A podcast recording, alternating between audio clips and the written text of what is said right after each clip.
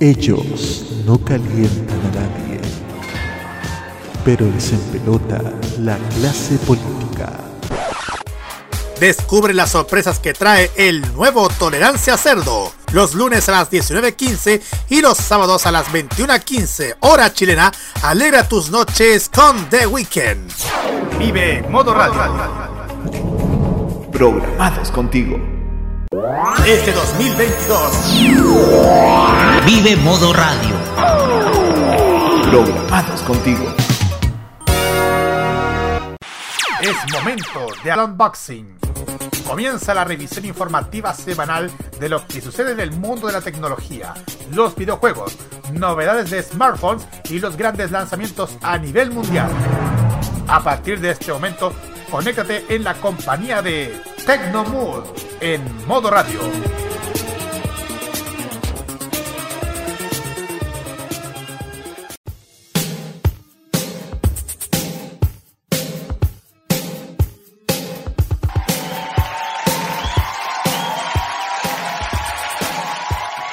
Hola a todos, muy buenas tardes, bienvenidos a una edición, nueva edición de Tecnomuda aquí en modo radio.cl. Una semana bastante noticiosa, ahí vamos a estar comentándolo un poco más.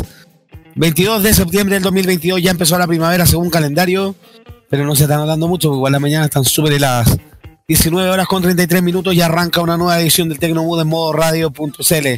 No estoy solo en esta aventura, también a cargo día de los controles, el director de esta radio, don Roque Espinosa. ¿Cómo está Roque? Buenas tardes. Gracias, Seba. ¿Cómo están oyentes de Tecnomood? Tengan todos muy buenas tardes y puedo decir con propiedad muy buenas tardes porque ahora estamos en un bello atardecer a esta hora acá en la región de O'Higgins contemplando un bello crepúsculo que ya se está dando y es rico hacer los programas así, porque en vez de hacerlos Sí, al frío, con todo el- con toda la sombra, con toda la oscuridad, mejor hacerlo así, a la del recero. Sí, acá Y la tecnología, Santiago también está. Acá Santiago también está. Todavía el atardecer, yo tengo acá vista la cordillera. Sí, bonito, bacán estar con suficiente luz natural. Gracias, Rocky. Presento también en este panel hoy día nos acompaña, también con el Consejo Experto, Juan Esteban Valenzuela. ¿Cómo está Juan? Hola, compadre. De que estábamos recién llevado a la pega, dedicado al tecnomón, y viendo las noticias de videojuegos, que hay, hay tres cosas interesantes que vamos a compartir. Sí, tenemos harto tema hoy día, a pesar de que no han habido lanzamientos ni cosas muy. Pero se han pasado cosas a nivel informático, tecnológico. Y creo que hay una noticia que atraviesa un poco también el, el asunto político que lo vamos a hablar ahora más rato. Pero vamos con la música. Primero, ¿les parece? Oye, oye, oye, Sí. estos de expertos, eh, me queda grande, ¿eh? Ser- Puedo ser experto en pero eso no es mucho. Entonces ahora todo el mundo es experto en este país, pues. No yo que eso es tan popular. Oye, oye, podría ser como Cristóbal García Huidoro, el experto en todo.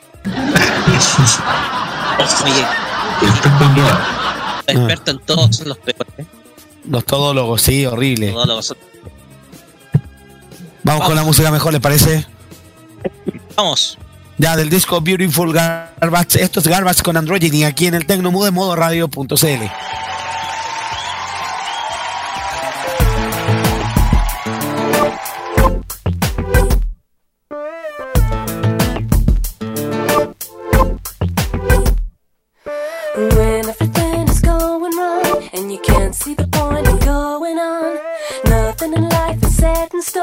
There's nothing that can be turned around. Nobody wants to feel alone.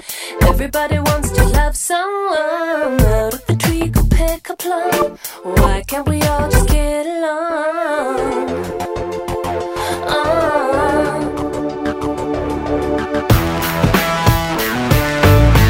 Boys in the girls' room, girls girls in the men's room. You free your mind and your androgyny. Boys in the they're getting harder. I'll your mind and your androgyny. No sweeter taste that you find fruit hanging ripe upon the vine. There's never been an oyster so divine, a river deep that never runs dry. The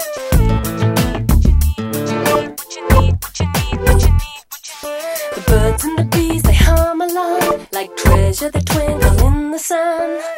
Get on board and have some fun. Take what you need to turn you on. Oh.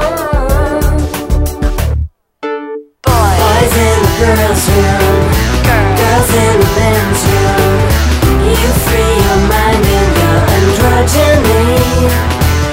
Boys in the parlor,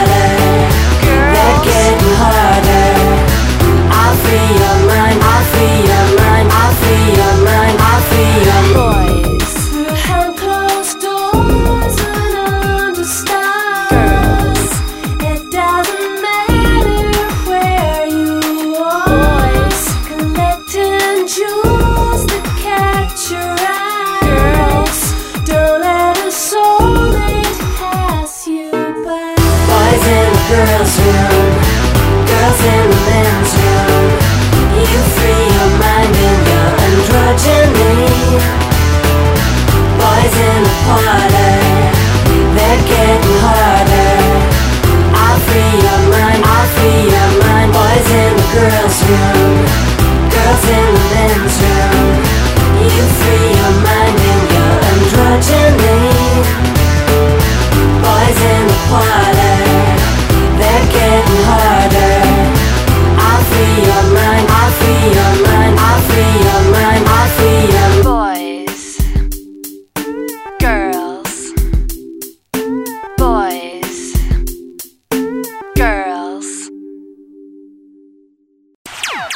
Tecnología en modo radio.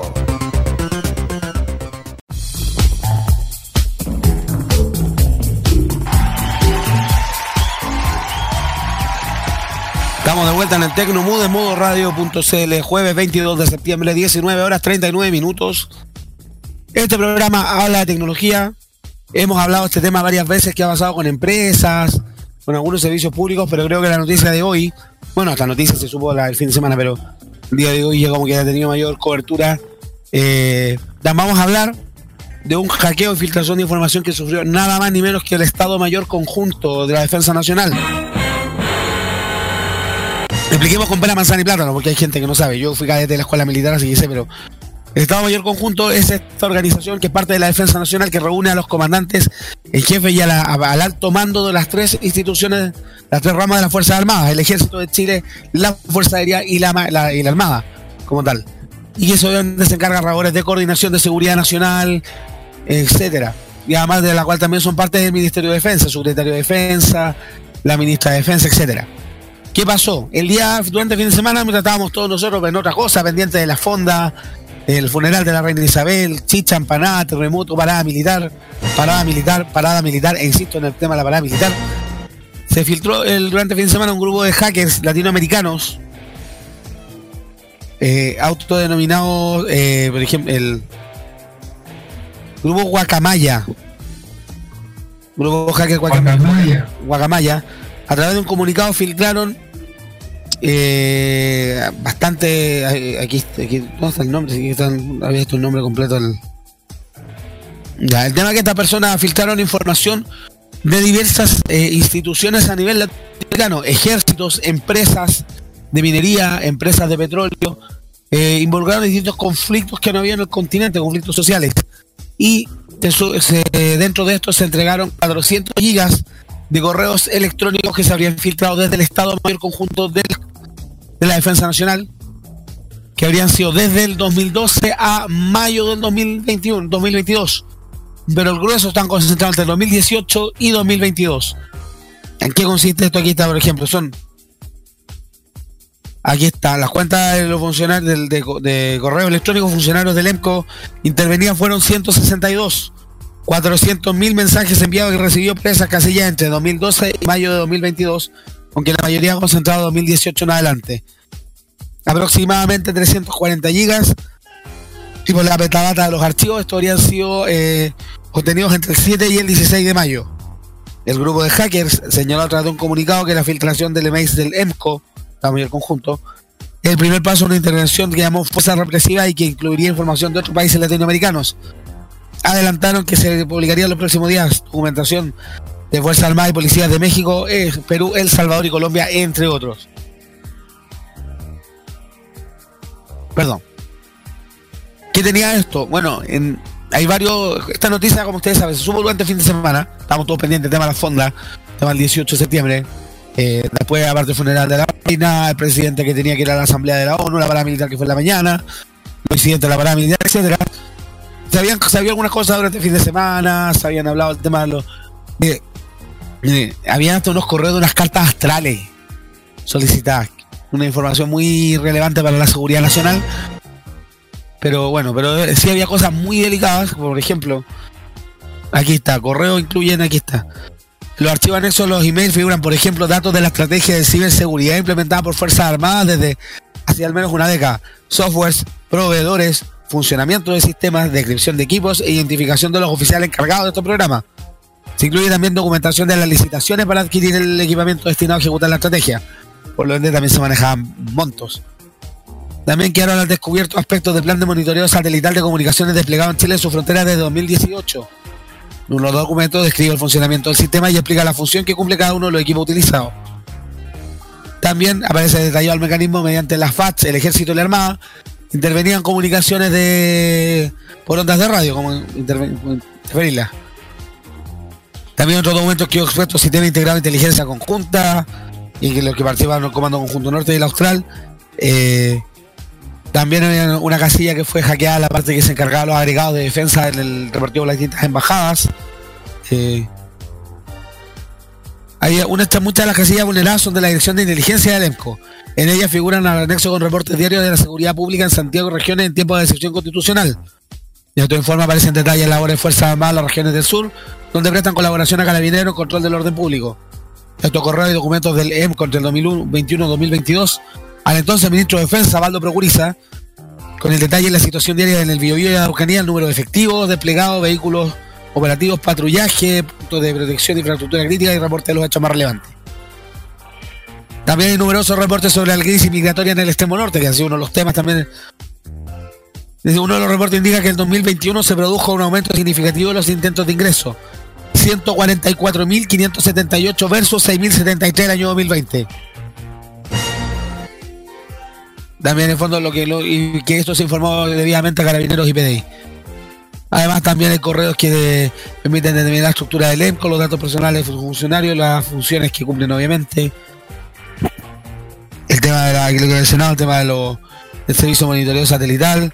Hay archivos sobre el estado de los equipos de generación eléctrica de emergencia en las diversas unidades.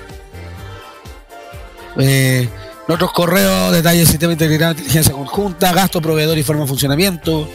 Eh, quedaron antecedentes, quedaron expuestos antecedentes del sistema que se utiliza para monitorear las comunicaciones satelitales y el software, equipos de la red operativa de defensa.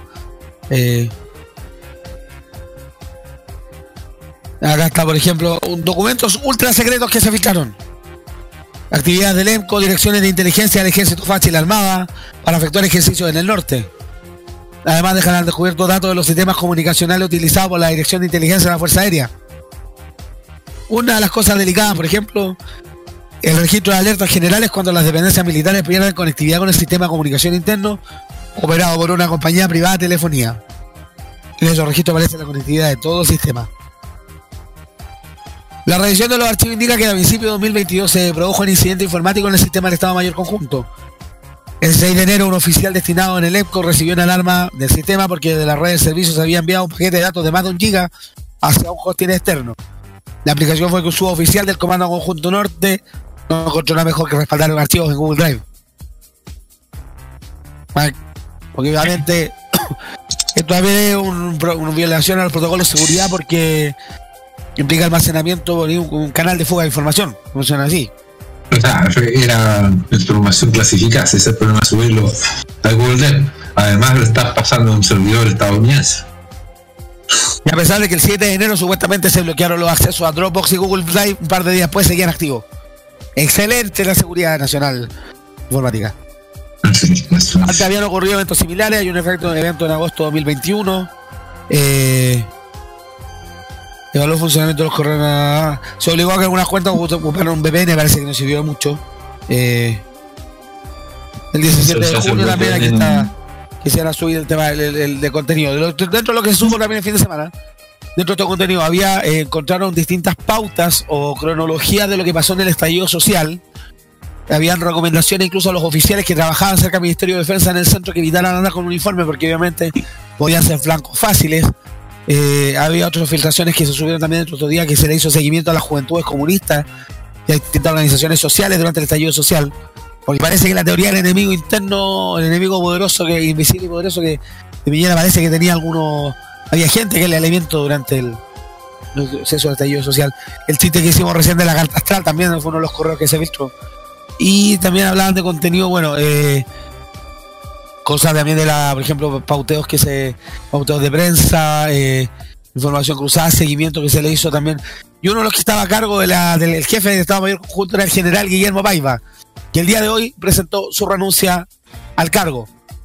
Porque este nombre es relevante, fácil, es el mismo general a cargo de la dirección de, estaba a cargo de la dirección de inteligencia del ejército cuando se estaba haciendo la investigación del Milico Gate y se supo que habían eh, hecho seguimiento, pinchado, intervenido teléfonos a diversos periodistas, entre ellos Mauricio Weibel, que fue el periodista que destapó el caso del Milico Gate, eh, junto con otros periodistas, por ejemplo, creo que Santiago Pablo y también de TVN estaban entre esa personajes a los que se les intervinieron los teléfonos y los medios de comunicación durante ese proceso.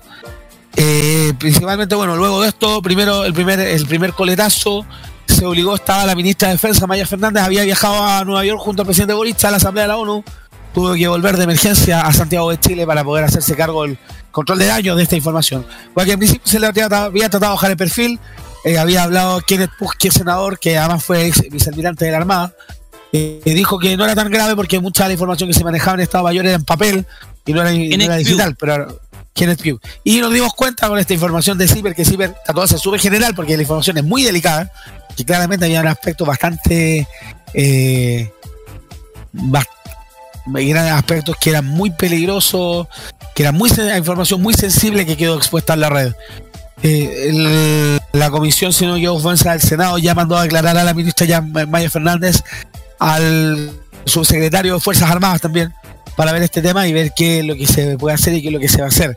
Esto guía brevemente la, la polémica. Primero, es el ejército, es la Estado Mayor. Las tres ramas de la Fuerza Armada, la inteligencia, ¿cómo se les fue este detalle? Más encima la, filtración fue en mayo. El ataque, el, el hackeo fue en mayo, la filtración fue ahora, pero en mayo ya estaban en conocimiento de que esta información podía ser pública. Eh, no es la primera vez que están en cuestionamiento los protocolos de seguridad del ejército. Bueno, ahí hablan también de que hubo varios intentos previos y de filtraciones vida. ¿Se acuerdan? Hace un tiempo atrás también se, habían filtrado, por ejemplo, base de datos de carabineros, eh, de los datos personales de la oficialidad y la suboficialidad, etcétera. Eh, de ahí voy a contar un tema con a raíz del tema de la de la seguridad y la, ciberseguridad en el ejército, porque yo, la escuela militar, tuve que un par de experiencias. Roque, Juan, Esteban, algo que Sí, eh, porque yo también tengo esta información, bueno, yo la leí desde Interferencia. La cuestión es que no el- los, detall- los detalles de carta astral no tenía idea respecto a eso. Pero todo lo que está, todo, de hecho la información más que nada está en, en Ciber Chile.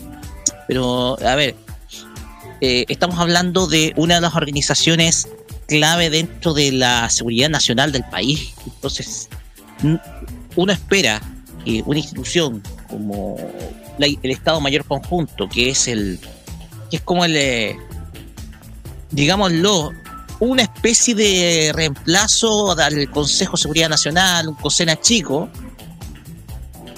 eh, debe tener de seguridad, porque estamos hablando de una institución que es clave en el ámbito de la, de la, de la defensa. Ahora bien, tenemos eh, se destapó información clave respecto a cómo operó el anterior gobierno durante los sucesos del día eh, 18 de octubre de 2019. Tenemos ya esos detalles, eh, más o menos los protocolos que se siguieron, todo esto se supone que es secreto, ahora es público ya. Pero me parece muy grave que el nivel de seguridad que muestran, que muestran las instituciones relacionadas con la defensa sea muy, pero muy eh, laxo. Uno espera que nuestra, nuestro nivel de seguridad en el ámbito de en el ámbito precisamente la defensa sea un, de un estándar mucho más alto.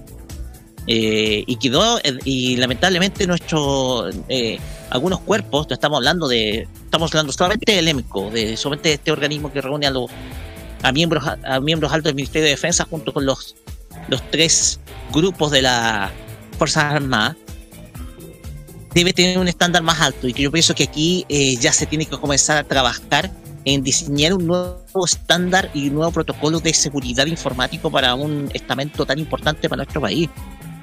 Porque ya se, con este hackeo se que deja en claro de que eh, estos, todos estos, todos estos elementos que son muy, que son claves precisamente para la seguridad, toda la información sensible en algunos casos, todo eso se muestra que hoy en día el nivel de seguridad informático de nuestras, no solamente de Levenco, sino también de otros organismos, parece ser bastante laxo, bastante débil. Bastante sensible, sobre todo a estos hackeos que se dan y que, ojo, son más, más que frecuentes porque estos grupos hacktivistas lo que buscan no es robar contraseñas ni nada por el estilo, como lo hacen otros hackers que son dedicados más que nada a actividades delictuales como robos.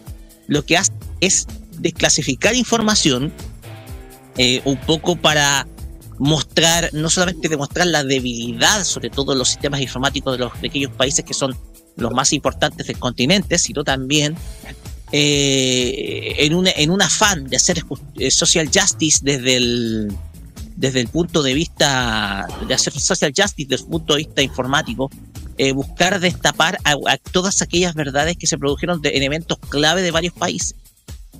Entonces, aquí el, el tema acá es que ya el, gobierno tiene que comenzar a trabajar con, con un nuevo protocolo de seguridad para, sobre todo para, lo, para, para todos los estamentos de orden público, eh, a nivel también de, de defensa uniformada, defensa castrense. Y, y esto te muestra que hoy en día nuestro país está es, igual es vulnerable a sucesos como esto, porque igual yo enfoco en el hackeo, o igual los antecedentes de los hechos o de los protocolos seguidos durante, durante ese, ese tiempo ya, ya han sido dados y ya están filtrados a través de la prensa.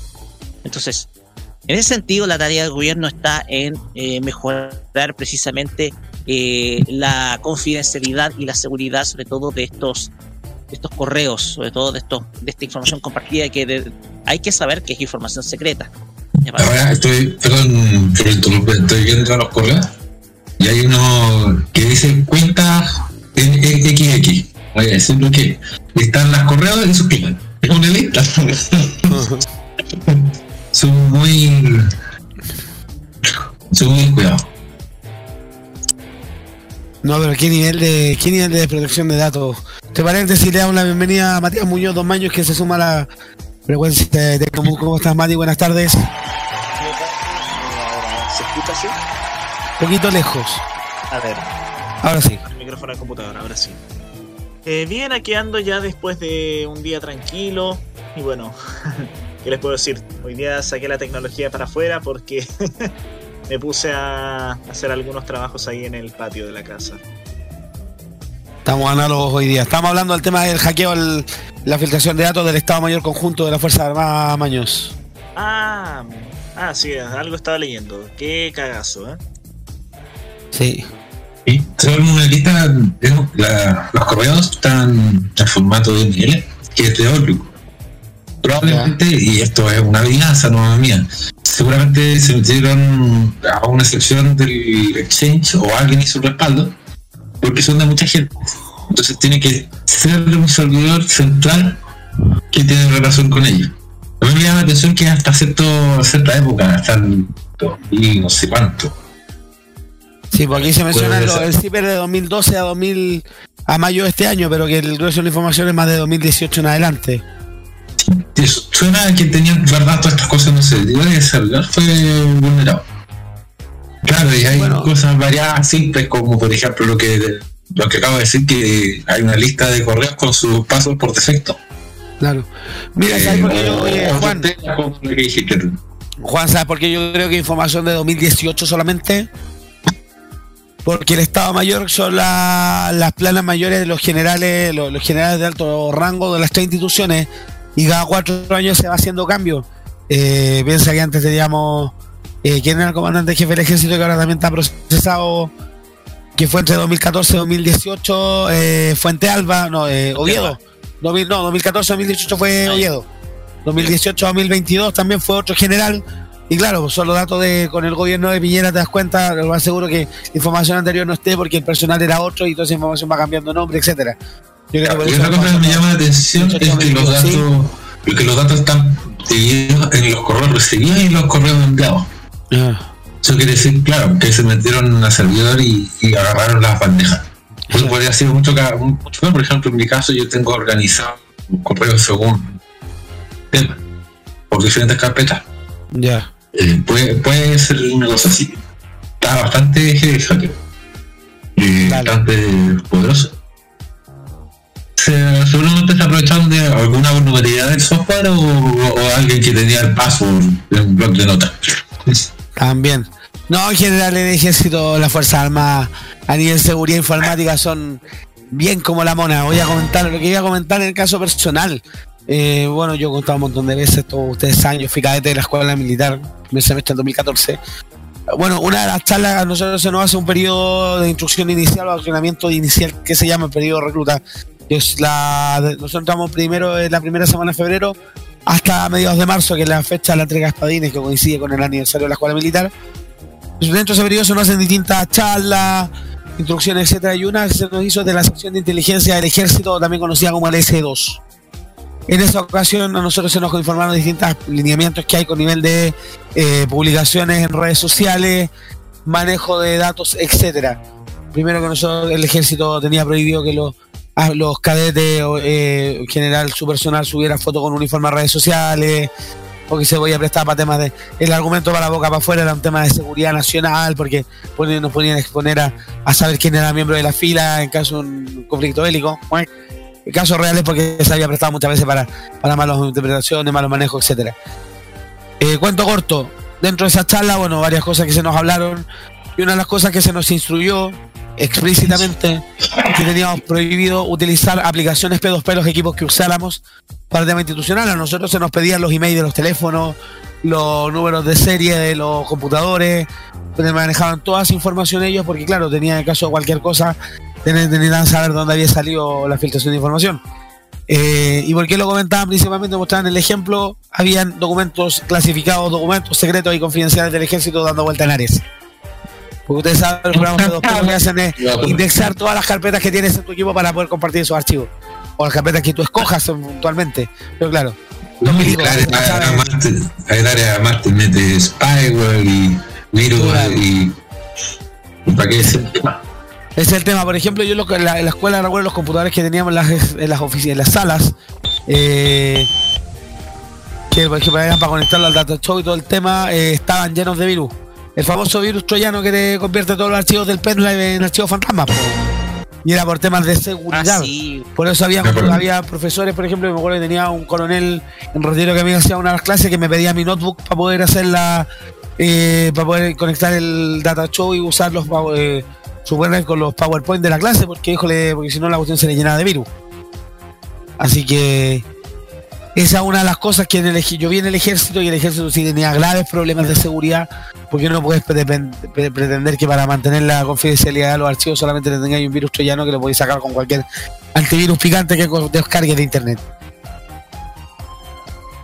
¿Algún comentario más que hacer, chicos? parte no. Lo que sí es que había ahí, eh, por ahí me llegó un mensajito alguien que nos está oyendo, alguien muy cercano, que eh, deberían haberse, debió haberse pronunciado el CSIRT. El CSIRT. Es un mecanismo de, si me equivoco, un mecanismo de consulta, sí. Que es, eh, es un mecanismo del, parece que del gobierno, que notifica precisamente las alertas de seguridad y dice publicado 22 de septiembre de 2022 alerta de seguridad cibernética se, re- se reitera la necesidad de parchar vulnerabilidades críticas en servidores de correo esto fue publica- publicado el día 22 de septiembre, 22 de septiembre de 2022 sí. Oye, pero el hackeo del Lugo fue el, se supo el lunes, po, ¿cachai? Me parece que atinar ahora un poquitito tarde, ¿no?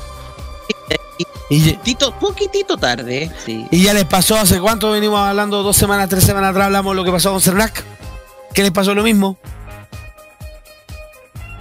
Hay una ardua tarea ahí de parte del, del, del área informática y seguridad digital por parte del, del- del- no del gobierno, sino del Estado de Chile. Creo que, que un largo camino ahí por delante. porque probablemente el siguiente sea el podría ser incluso un congreso u otra entidad del estado el poder judicial. Claro, pero también. bueno, hablemos que la otra vez también hubo una envío masivo de correo a, a parlamentarios amenazando lo que fue esta cosa de los republicanos, pero que ahí yo creo Y que también no sino que alguien pasó el dato.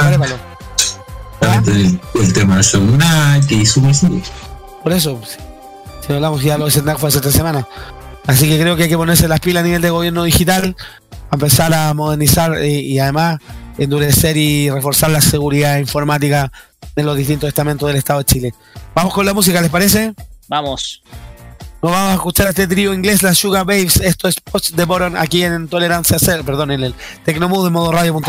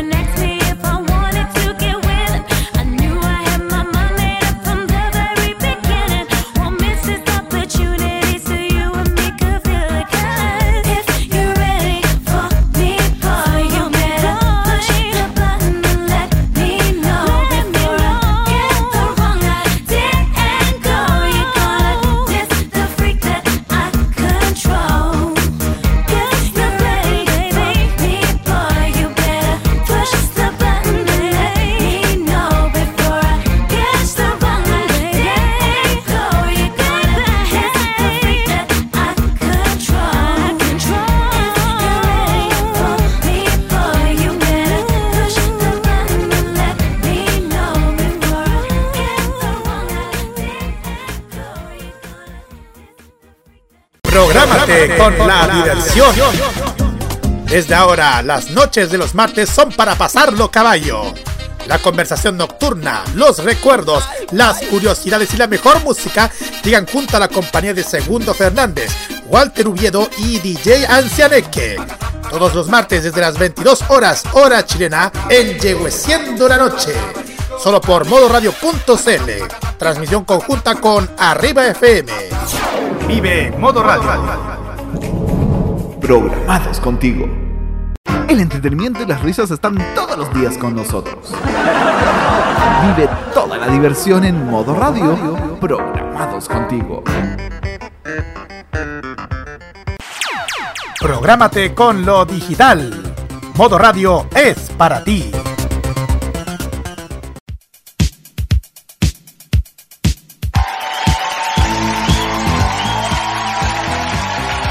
Gracias, estamos de vuelta en el Tecnomood de modo radio.cl, 20 horas 7 minutos, jueves 22 de septiembre del 2022. Y vamos a hablar de otra cosa que se cortó. No entendí. Gracias. Eh, seguimos hablando entonces de temas de tecnología. Ya hablamos del hackeo al ejército, bueno, no al ejército, a las Fuerzas Armadas en general. Y ahora nos vamos a hablar de otra de las noticias de esta semana, porque la plataforma de streaming, en general muy usada por gamers y por generadores de contenido conocida como Twitch, decidió hacer un cambio en las reglas del juego, las cuales va a dejar a bastante gente, no le va a gustar mucho. Pero para eso, Roque Espinosa nos va a entregar más detalles. Gracias, Roque. Gracias, Seba. ¿Qué es lo que pasó? Pasa de que eh, esto me llegó por, por interno, en un grupo de Discord al cual estoy suscrito, en donde eh, Twitch oficialmente a partir del día 18 de octubre va a dar de baja todos aquellos streamings y compartimentos o promociones relacionados con casinos, apuestas y otro tipo de contenido relacionado con lo que es precisamente eh, el mundo de, la, de las apuestas o el mundo del, del entretenimiento con Juego de azar. juegos de azar, va a dar de baja todo ese tipo de stream durante el mes de octubre. Eh, a través de un esto se, se- esto se dio a través de un comunicado de la misma plataforma en donde eh, eh, explica un poco eh, la controversia que genera precisamente el hecho de que se visualice el contenido de eh, apuesta o de juego de azar. Ya. El contenido relacionado con juego de azar, que para ustedes en inglés todo se relaciona con gam- gambling o de apuestas, esas palabras, pero Twitch ha sido un tópico, un enorme tópico de discusión dentro de la comunidad y a veces ha sido eh, activamente revisado desde eh, las políticas de actualización del el área precisamente que ve eh, el área de contenido de Twitch. Hoy, eh, bueno, esto durante esta semana dice Twitch que hemos actualizado varios de nuestras políticas. Entre ellas está la de prohibir compartir links o referencias o códigos promocionales que incluyan apuestas, ruletas, eh, juegos relacionados precisamente con, eh, con casinos y todo aquel, todo eh, y en general todo el entretenimiento relacionado con el hecho de buscar, por ejemplo, multiplicar ganancias a través de juegos de azar. ¿Ya? Esto, esto ha visto por algunas personas, como ejemplo, esto puede ser visto, a ver, esto Twitch lo puede ver a través de, eh, esto ha sido revisado a través, por ejemplo, las reglas puesto por algunos miembros de la comunidad como una potencial, por ejemplo, un- un- un potencial llamado de, o adictivo, llamado a- Eh, también comunican que a partir del 18 de octubre va a estar completamente prohibido cualquier transmisión respecto precisamente de este contenido, ya sea de apuestas, casinos o eh, precisamente eh, promociones relacionados con eh, entretenimientos del- de juegos de azar. ¿Ya? Todos estos juegos van a ser completamente, eh, cualquier transmisión de estos juegos, entretenimientos, va a ser absolutamente baneado de la plataforma Twitch. O sea, ya no se va a poder emitir a través de la plataforma si es que hay influencers generalmente que se dedican a, a compartir, eh, por ejemplo, de hecho hasta incluso regalan códigos promocionales por de, de apuestas, por ejemplo, con, eh, con eh, regalando, por ejemplo, no sé, plata, plata para solamente para apostar. Te regalamos Bien. 5 lucas para vos estar en Betorto. Exactamente. Estamos colocando el ejemplo de Torto porque nuestra idea es de, Betorto, Esto, tu casa de apuestas online. Fanimanis, bonos for soberanos, billetes del Gran Capital y punto los puedes co- usar las mejores apuestas online betorto.com. Sí, el tema acá es que hay un tema legislativo acá porque eh, como Twitch tiene como su, su base en los Estados Unidos, eh, estaría siendo precisamente, eh, se estaría investigando, estaría viendo incluso detrás una investigación de parte de, de parte de, del gobierno de Estados Unidos a estos sitios, ¿ya? Entonces, al parecer hay muchos sitios de, de este tipo que estarían en, en, la mirada del gobierno de Estados Unidos, ¿ya? Eh, también, eh, también esto hace referencia también a sitios que tengan que ver con apuestas deportivas, juegos fantasía o deportes de fantasía, como también juegos como el póker, ¿ya? Estas actualizaciones van a estar, como ya dijimos, vigentes a partir del día 18 de octubre del año del presente año, por los cuales ya desde ese momento no se va a poder seguir emitiendo más ni estar de descuento de sitios de apuestas, como también sitios de casinos, los cuales, como ustedes sabrán, la popularidad de todos estos sitios de casinos y de juegos llegó o tuvo su punto de mayor auge durante la pandemia.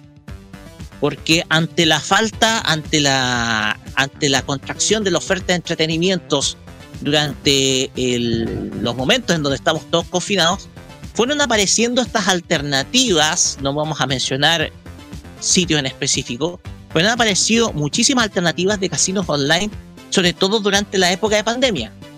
¿ya? Es cosa pegarse una pasada por los canales de cable y ver la cantidad de publicidad que tienen.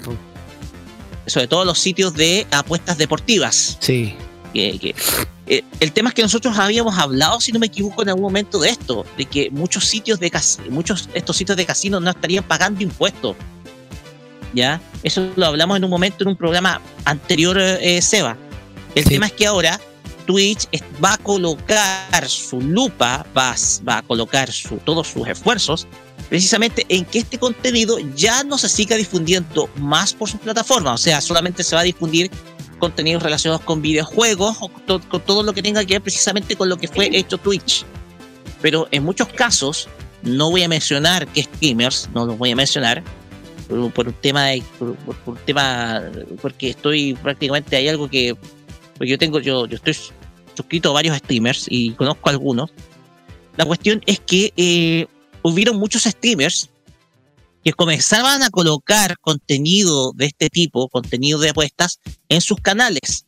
A cambio, se les pagaba precisamente por hacerles publicidad al sitio y les daban también códigos, por ejemplo, de descuento o códigos, por ejemplo, cuando eh, al momento en que tú abres tu cuenta, te van a regalar, no sé, 20 mil pesos para que tú apuestes. Vamos entonces, esto sucedió generalmente, te cuento, entre más o menos, yo creo que fue entre agosto, a partir de agosto de 2020 en adelante ya comenzaba ya todo este auge de los casinos en línea. Esto producto que la gente como estaba confinada no podía salir y los casinos en línea representaron un entretenimiento para todas aquellas personas que eh, no podían salir ya sea por estar en medio del confinamiento, por, porque ya eh, estamos, teníamos que estar todos en casa, etcétera, en ese entonces.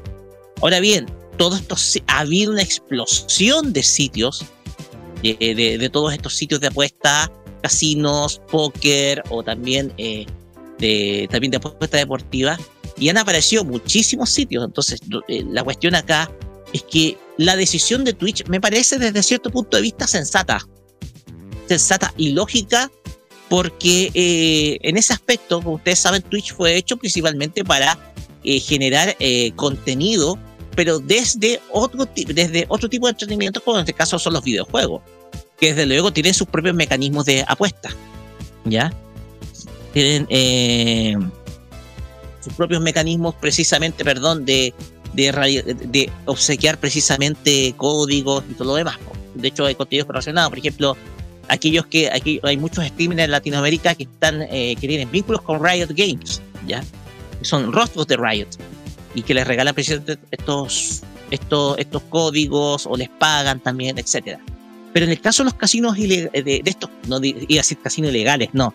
En el caso de estos casinos en línea, eh, se, se, aprovecharon mucho de esta condición, de, precisamente de, de esta condición de ser como un entretenimiento en línea para poder mostrar precisamente o poder promocionar este contenido, sobre todo muchísimos menores de edad que los veían yo imagino que había muchos menores de edad, menores de 18 años, que estaban viendo esos, esos streams relacionados con casinos.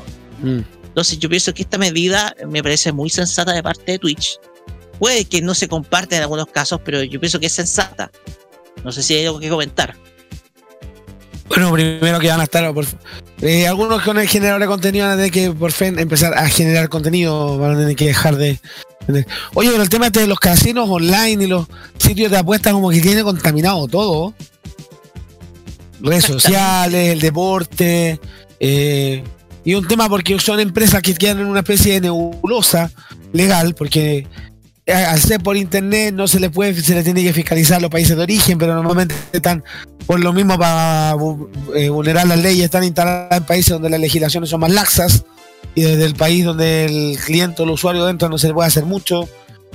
Ahí entramos en un limbo más o menos. Si es el, el- el tema por y una buena forma de poner- empezar a ponerle atajo al asunto es quitarle el espacio, eh, la vitrina, la visibilidad que tenían a través de estos servicios que claro, usamos Twitch también como ha sido una red social que ha crecido muchísimo los últimos años por la emisión de, de videos, tutoriales, compartir juegos, etcétera, ¿sí?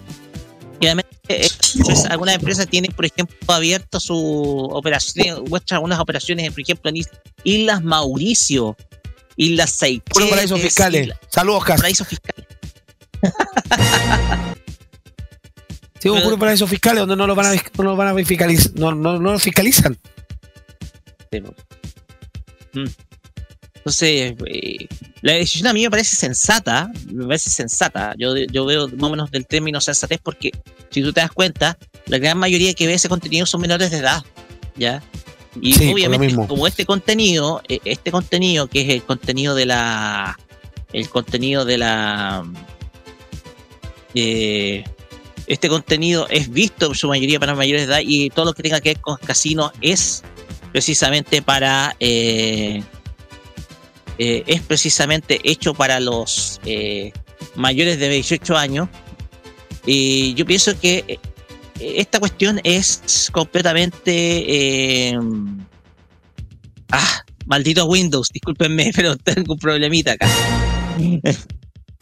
todo ese contenido eh, es al final termina siendo inapropiado Twitch lo termina considerando como inapropiado para los menores. Tú- si tú te das cuenta hay muchos streamers baneados precisamente por eh, precisamente por mostrar contenido un poco subido de tono en algunos casos pero eh, este esto lo de los casinos vendría siendo casi lo mismo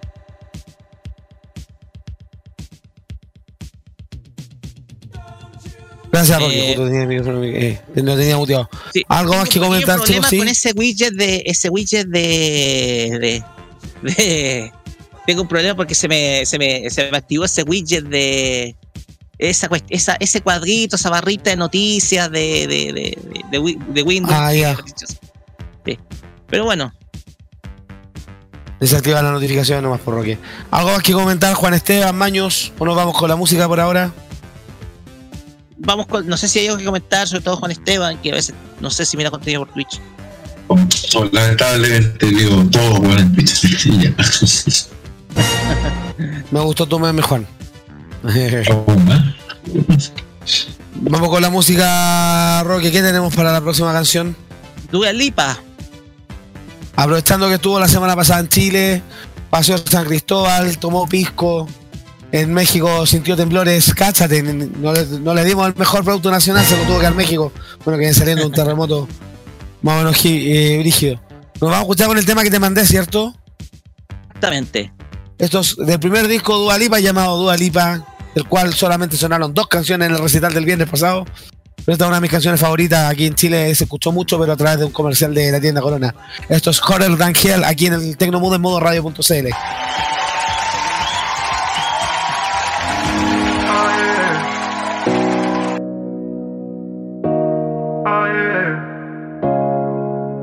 He calls me the devil. I make him wanna sin. Every time I knock, he can help but let me in. Must be homesick for the real. I'm the realest it gets. You probably still adore me with my hands around your neck. Can you feel the warmth? Yeah. As my kiss goes down, you like some sweet alcohol. Where I'm coming from, yeah the darker side of me that makes you feel so numb. Cause I like hell to burn when I'm not. Then you're by yourself. Man, the answer to your prayer.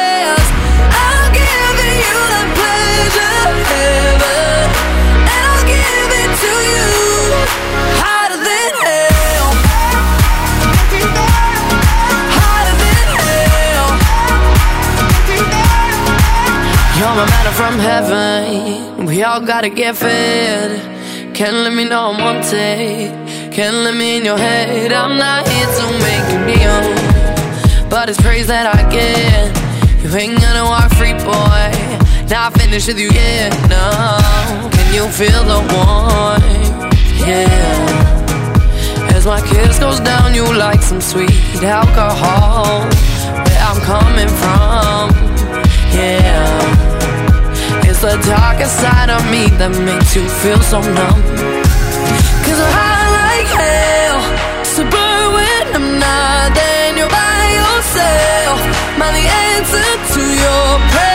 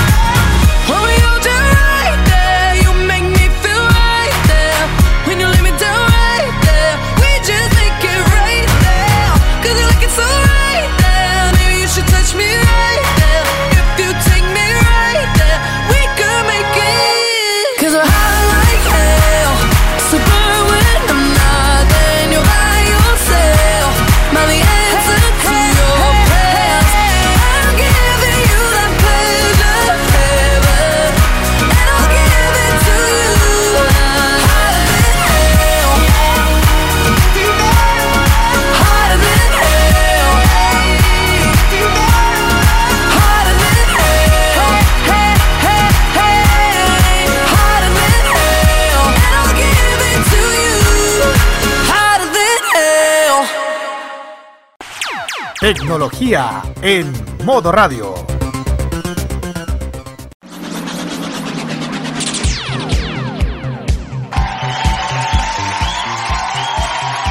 Estamos de vuelta en el Tecnomudo en modo radio.cl, 20 horas 24 minutos, 22 de septiembre del 2022.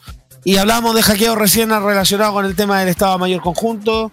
Entre paréntesis, estaría sabiendo que la empresa, porque lo mencionamos, la empresa proveedora de telefonía involucrada es Entel y a Entel también le habría pasado lo mismo en Perú.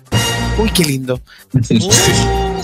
Unos rumores que se están haciendo, estamos ver- verificando la noticia y ya apenas ya tengamos más información se lo vamos a confirmar oportunamente, pero un rumor que estaría saliendo en las últimas horas en internet.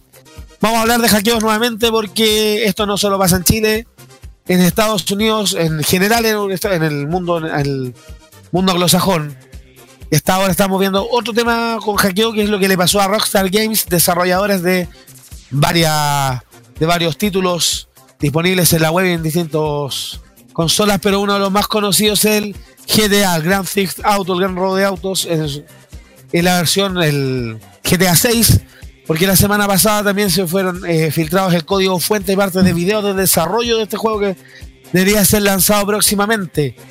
Y se filtró a raíz de por qué habrían ingresado eh, a, algunos canales de desarrolladores y por ahí habrían sacado la información en lo que se sabe. Tanto así que ahora se va a involucrar el FBI. ¿Por qué? Porque sospechan de que el, responsable es el mismo que intentó hackear a Uber y obtener algunos datos hace algunas semanas atrás. Y estaría involucrado también este grupo de hackers denominado Lapsus que estuvo, la- hablamos de ellos hace unos meses atrás con lo que pasó con Nvidia y con Samsung. Eh, se habla incluso de un menor de 16 años del Reino Unido. ¿Qué es lo que se sabe hasta ahora? Eh, hay dos ambos ataques. ¿Ah? No, es que como te había silenciado. Nomás. Ya. Hay dos vías que aquí hablan sería el mismo hacker de Uber, el de GTA. ¿Por qué? Porque a través de GTA Forums, el mismo usuario aseguró haber hackeado a Uber en la misma publicación donde compartió, compartió los videos del GTA 6. Además, el pasado lunes, un popular grupo de hacking expuso los antecedentes de ciberdelincuente, mencionando que es un adolescente del Reino Unido que previamente había ata- atacado el servicio de transporte. Otro punto importante, aparent- aparentemente es líder del Lapsus, una organización cibercriminal que ha causado dolores de cabeza a varias empresas Big Tech, entre ellos Samsung, Microsoft y Nvidia, que lo hablamos también el otro día. Y además la investigación a Uber también estaría apuntándose en la misma dirección. Eh, aquí está, ¿qué es lo que se filtró puntualmente de, del GTA 6? Yo estoy mirando algunos videos y son, ¿cómo se llama? Son videos, yo, yo encuentro que el juego está avanzado, y- pero tiene, códigos de, de, de bugueo, de. Entonces, la escena que vi, por ejemplo, era un robo en en, en un café, parece que era. Claro, aquí está. Sin duda, bueno, videos imágenes de una versión temprana del juego comenzaron a inundar diversos rincones del internet. Rockstar Games confirmó haber sido víctima de un acceso ilegal a su red. Eh, según información de BBC, hasta siete miembros del Lapsus de entre 16 y 21 años fueron arrestados a finales de marzo. Como obviamente no están castigo severo, no pueden hacer mucho, entre ellos estaría involucrado él, principal, un, un adolescente que es de 16 años que estaría siendo principal acusado. Aquí también, claro, mencionó el, el archivo. El archivo, claro, compartido de las 90 videos de una versión aún de desarrollo del GTA 6. Conforme pasaron las horas, fue más evidente que el hacker pretendía beneficiarse económicamente. Tener el código fuente GTA 5 y 6 y estar abierto a recibir ofertas de 5 dígitos por el primero. Posteriormente dio a conocer su intención de otro material multimedia que tenía en su poder. Según lo que lo informó la desarrolladora, solamente serían videos con el gameplay, no tendría el código fuente ni el título predecesor. Que fuera no sé qué es. Mm. ¿Te acuerdas eso? Y esto te habla de la expectación que está generando el juego. El usuario Tiapo Tuber eh, Hacker eh, desapareció de internet. Se había hecho el usuario en los foros del GTA, había hecho una cuenta de Telegram y ahora está eliminada. Eh, por lo cual las autoridades británicas ya estarían, visitarían detrás de la huella de esta persona para saber el, motivo real de la filtración. O sea, saber efectivamente lo- qué pasó aquí con esta filtración de información de parte de el GTA. Un gran robo. Bajaron, la, bajaron la, las acciones de Tech2 Sí. un 6% al mundo por culpa del hackeo. ¿Algo más que comentar, chicos? Me parece igual el- esto te habla de la expectación que genera G- eh, está generando GTA 6. Yo jugué el primer GTA, el más, el más básico. Ya era hardcore en esa época con una gráfica 2D. Cuando tenías Sí, que-. Yo lo que más. Era lo más divertido era atropellar gente, weón. Era lo más divertido, pero. La historia del GTA, la historia del GTA es que querían hacer un simulador de conducción en la ciudad, pero respetando la ley del tránsito. Entonces el juego se trataba de respetar la ley del tránsito. De repente a alguien se le ocurrió romper la, la ley del tránsito y así descubrieron que se podía jugar. Y nació. Pensar, y pensar que hay, hay parlamentarios que están diciendo que este juego es responsable, vulneración de nuestra juventud y bla, bla, bla. Esto incentiva a los portonazos, las encerronas, weón. Exacto. Es bien, tengo unas pequeñas Sabemos noticias. que- eh, Oye, Sí, Roque, sí, que se, sabe que, se sabe que el Candy Crush incentiva la diabetes también. claro. Existe, ya se- en Chile ya existe una una ¿cómo se llama? una reglas por edades para la venta de juegos así que no, no pueden andar diciendo que que andan permitiendo a la juventud porque no deberían estar jugando juegos El otro día alguien me leí un comentario en Twitter decía, siempre que hablan de la adicción a los videojuegos muestran así como al viejo, al, al joven que está ah, enviciado con el Fortnite, pero nunca a la señora que está enviciada con el Candy Crush. es verdad Ya, Tengo vaya- unas noticias. por favor, Roque. Sí, porque eh, eh, Nvidia hizo hartos anuncios. De hecho, eh, estos anuncios hicieron que sus acciones se dispararan en la- esta semana. Veamos. Anunciaron Una Ok. de ellas es el lanzamiento de los nuevos sistemas de computación OVX, los cuales impulsan una arquitectura de GPU de próxima generación. Yo creo que esto más que nada para experimentar las nuevas GPU que van a venir más adelante.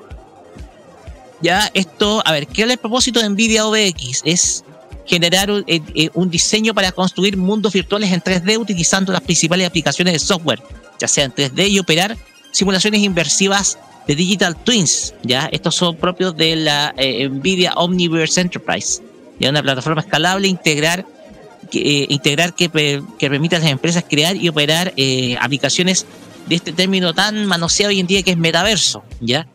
Pero ¿qué es NVIDIA OX? Ya para ir resumiendo, porque tengo otra, otra noticia. Es un sistema de computación diseñado para potenciar eh, un Digital Twins de Omniverse a gran escala, ¿ya? Y se lanzó en marzo del presente año que van a llegar algunos eh, de los equipos de diseño e ingeniería más sofisticados del mundo de las empresas, como BMW Group o, Jaguar Land Rover, más que nada para el eh, esto de poniendo dos empresas al diseño, por ejemplo, de carrocería de automóviles, ¿ya? Esto lo que se espera con eh, Nvidia OBX es potenciar más que nada el diseño para, para múltiples aplicaciones, ya sea para el diseño gráfico, diseño de productos, diseño de diseños a nivel de gran escala, también diseño de videojuegos, en fin, esto es un, una aplicación que, o sea, esto es una metodología de Nvidia que busca mejorar el rendimiento gráfico de todos los de todos los trabajos relacionados con diseño. Entonces, esto no me extraña que OBX sea el, el- un paso para el, para su futura generación de tarjetas gráficas también, que, que van a estar incorporadas algunos en algunas computadoras de, relacionadas con, con la creación de contenido. Así que Nvidia, esta, novedad, esta novedad, y ya la última para hacer la más cortita, es que LG Electronics está haciendo ya demostraciones de la banda 6G. Ya, como ya hoy en día el 5G se está expandiendo no solamente en nuestro país, sino también a nivel mundial, LG ya está haciendo pruebas a nivel de banda 6G, ¿ya? Que es de un rango de frecuencia de 155 a 175 GHz. Y las pruebas se han hecho con una distancia de 320 metros al aire libre, ¿ya? Estas son las primeras pruebas que se hacen y, y- la primera, eh, eh, y LG realizó esta prueba el día, pasado día 7 de septiembre con resultados, según dicen ellos, bastante satisfactorios. Eh, si bien esta tecnología obviamente eh, está siendo probada todavía, eh, sobre todo en algunas grandes ciudades, y de hecho la primera prueba se hizo con una, con una, con una, una expansión de 320 metros. La cuestión acá es que ya eh, esto te está diciendo que las empresas ya están comenzando a probar con la tecnología 6G, la cual va a ser la próxima generación de co- conectividad. Y vamos a ver cuánto chupará de batería una, una conexión 6G, digámoslo. Así que, bueno, ahora como estamos ya, ya, ya la tecnología 5G ya está, tiene cierto rango de cobertura a nivel nacional que, que es casi total. Ahora ya las empresas, empresas como LG están trabajando ya en la tecnología 6G, muchachos.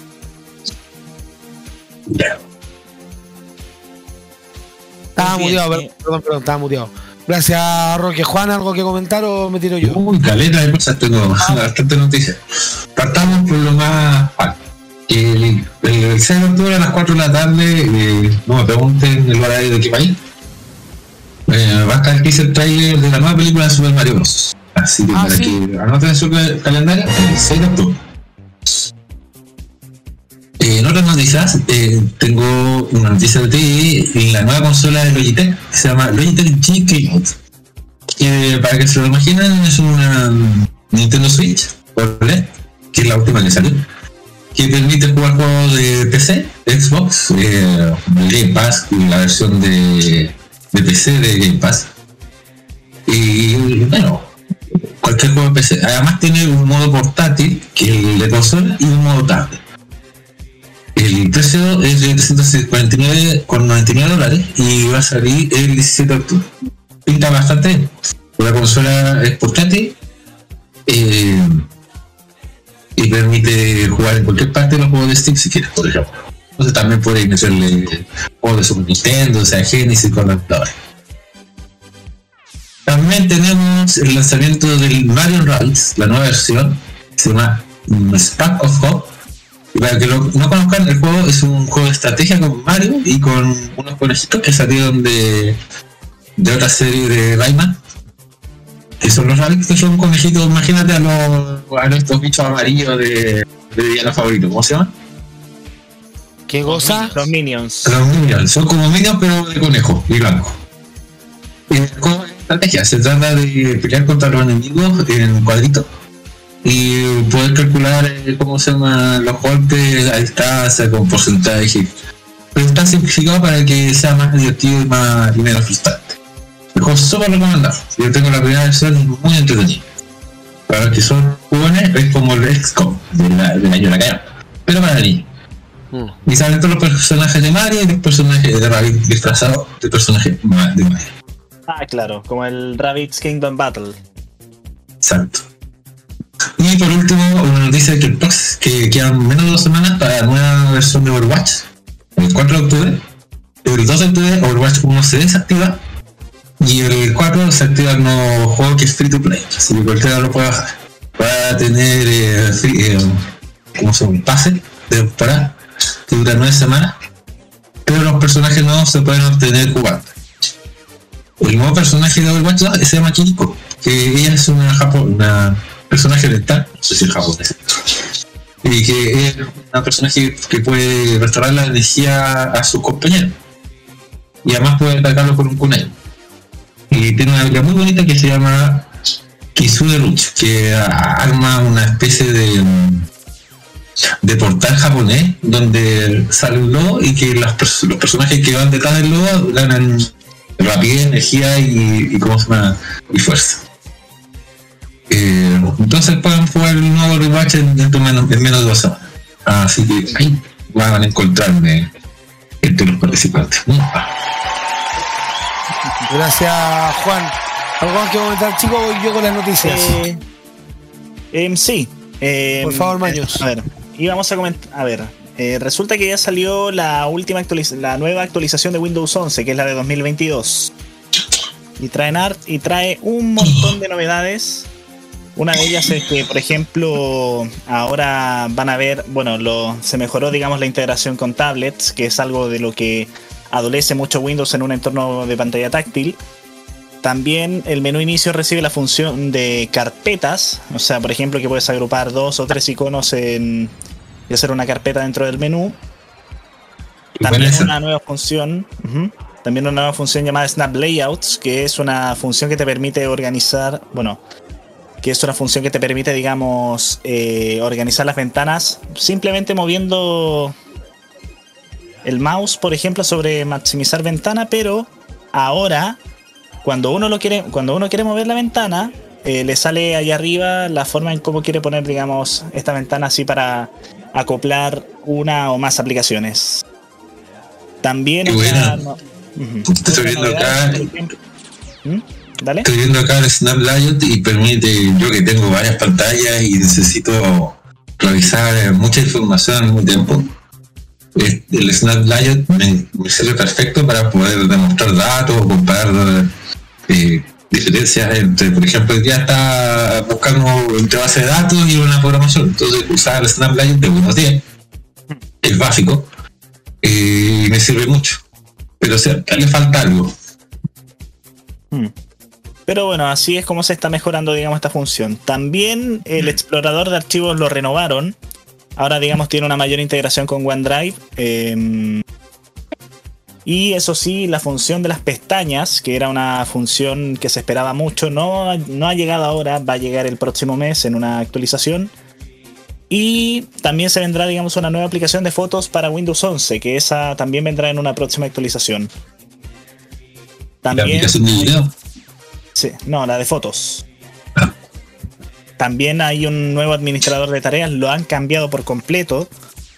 O sea, por ejemplo, ahora cuenta con tema oscuro afortunadamente. Así que...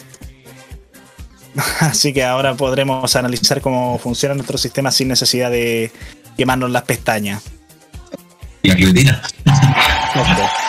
Eh, también otra novedad, eh, se han eliminado hartas inconsistencias de diseño que por ejemplo cuando uno veía que subía el, bueno, cuando uno subía el, vol- el volumen acá en Windows 11, estaba con el diseño digamos de Windows 8.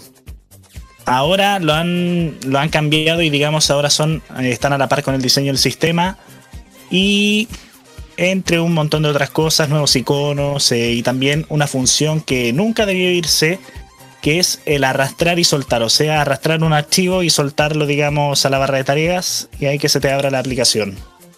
O sea, eso era algo que no estaba en la actualización anterior con el cambio de la barra de tareas, pero ahora, digamos, esta función está de vuelta. Windows 11 tiene una, una participación del mercado de menos del 25%, alrededor del 24% para ser exacto. Es que los requisitos del sistema de Windows 11 son demasiado exigentes para un montón de equipos que no son nuevos. Sí. Y en mi caso es porque no me funcionó. Bueno, lo saqué, lo probé de salida y la verdad me funcionó la mitad de las cosas. Y es porque Microsoft eliminó el equipo que hace las pruebas internas de Windows y lo eliminaron para ya somos nosotros los que hacemos las pruebas. Ajá. Con razones que está tan mal pulido el sistema ahora. Y no me hago de Windows 10 porque está súper bien. Dale, ¿algo más que comentar, chicos, o voy yo ahora? No, ahora dale Nada nomás, pelado. más. Vamos. Yo, noticia que no tiene que ver con tecnología, pero siempre me gusta recalcar los lanzamientos de Lego, porque el día de hoy se presentó el set que va a ser el... De todos los años Lego lanza un set exclusivo para Navidad. Un año que fue la casa de los elfos de, Santa Claus, otro año que yo me acuerdo que tengo en mi casa el cuartel de bomberos navideño, la estación de trenes navideña, el tren Navidad. Ahora es Main Street, que es la calle principal, con varios locales comerciales, entre otras cosas que se que vienen en este nuevo set que se va a lanzar dentro de las próximas semanas. Lo que se presentó. Set se llama Holiday Main Street. Eh, tiene aproximadamente 1500 piezas. Como le mencionaba, es un set que tiene un tranvía navideño, bar de locales navideños ambientados donde hay una juguetería. eh, por ello le- eh, tengo el video. Eh, también hay temas de. Hay otro tipo de locales ambientados. Además, el set tiene la opción de comprarlo. Tú puedes comprar lo que se llama el Power Up, que son estos eh, accesorios para electrificar, para darle luz o movimiento al set. Se lo puedes conectar también para darle otro ambiente. Precio sugerido en Estados Unidos va a llegar por el precio de 99 dólares. En Chile, haciendo la conversión y todo, debería llegar como en 100, entre 100 y 150 lucas. Esperemos que la tienda Lego no se tire con los precios como se ha tirado el último tiempo. Eh, y debería estar disponible en Estados Unidos por lo menos a partir de octubre y en el resto del mundo podría ya empezar a llegar entre octubre y noviembre. General los set navideños son bien bonitos, yo lo recomiendo harto, me gustan harto, pues tienen mucho detalle, mucho colorido, obviamente destacando el, ro- el verde y el rojo, verde, rojo y blanco típico de las fiestas de fin de año. ¿Algo más que comentar chicos? Nos vamos a la programación ya para ir cerrando el programa. Nada más. Vamos Nada con más. programación. ¿Tenemos modo hoy día o no, Roque? Sí, hay capítulo especial de K-Mod para luego en casi 15 minutos más. Así es, vamos a estar con K-Mod luego con Carlos que, y Kira, Kira que nos estuvo el día de hoy. Van a estar repasando precisamente todo lo mejor y las noticias del mundo de Corea del Sur. Gracias. El día de mañana también creo que si hay modo italiano, por lo tanto, sí, porque el Nicolás estaba el otro día estaba viendo también ese tema. Ujú. Y el sábado, bueno, hay farmacia, ¿o ¿no? ¿Vuelve la farmacia? Sí, así es. Volvemos después del receso del- de las fiestas La patrias. Vamos a tener novedades respecto, novedades respecto a Super Japan Expo. También vamos a tener novedades respecto a nuevas a las a segundas temporadas confirmadas. Y el eso de un manga que todos esperaban volviera, va a volver. Sí. Estamos hablando de sobre todo anticipar HXH. Ya, no sé a qué te refieres. Entendí la referencia. Exactamente. Gracias, Roque. Y el sábado, después de la noche, 9 y cuarto de weekend de tolerancia cerdo, donde espero que no haya tanto alcohol en el cuerpo. Sí, harto huevo. Pero... Qué manera el juego este fin de semana. Disponible episodio ya en YouTube, así que pueden verlo ahí con calma. Para escuchar y hacer cochinadas. Perdón, ya. Por favor. Vamos a hacer cochinadas. Porque se te pega como velcro y otras frases célebres de esas canciones. Gracias a todos por escuchar la jornada del día de hoy. Gracias Roque, gracias Juan, gracias Matías. Tecnobus vuelve el próximo jueves a esta misma hora, 19.30 horas. El episodio queda disponible en Twitter, próximamente disponible en Spotify y en Google Podcast. Un abrazo a todos, cuídense, ustedes saben, ya se baja la medida de restricción recién el 1 de octubre, así que sigan usando mascarilla por una semana más. Nos vemos todos, cuídense, un abrazo, hablamos. Chau. Chau.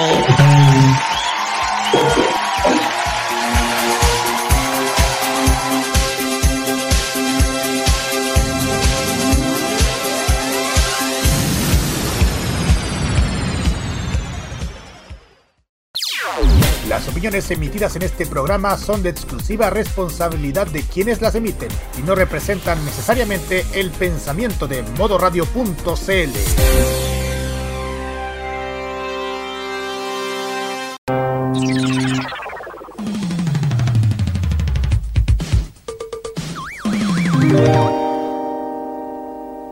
La información tecnológica y de los videojuegos lo puedes encontrar en nuestra web. www.modoradio.cl Vive conectado este 2022 junto a Modo Radio.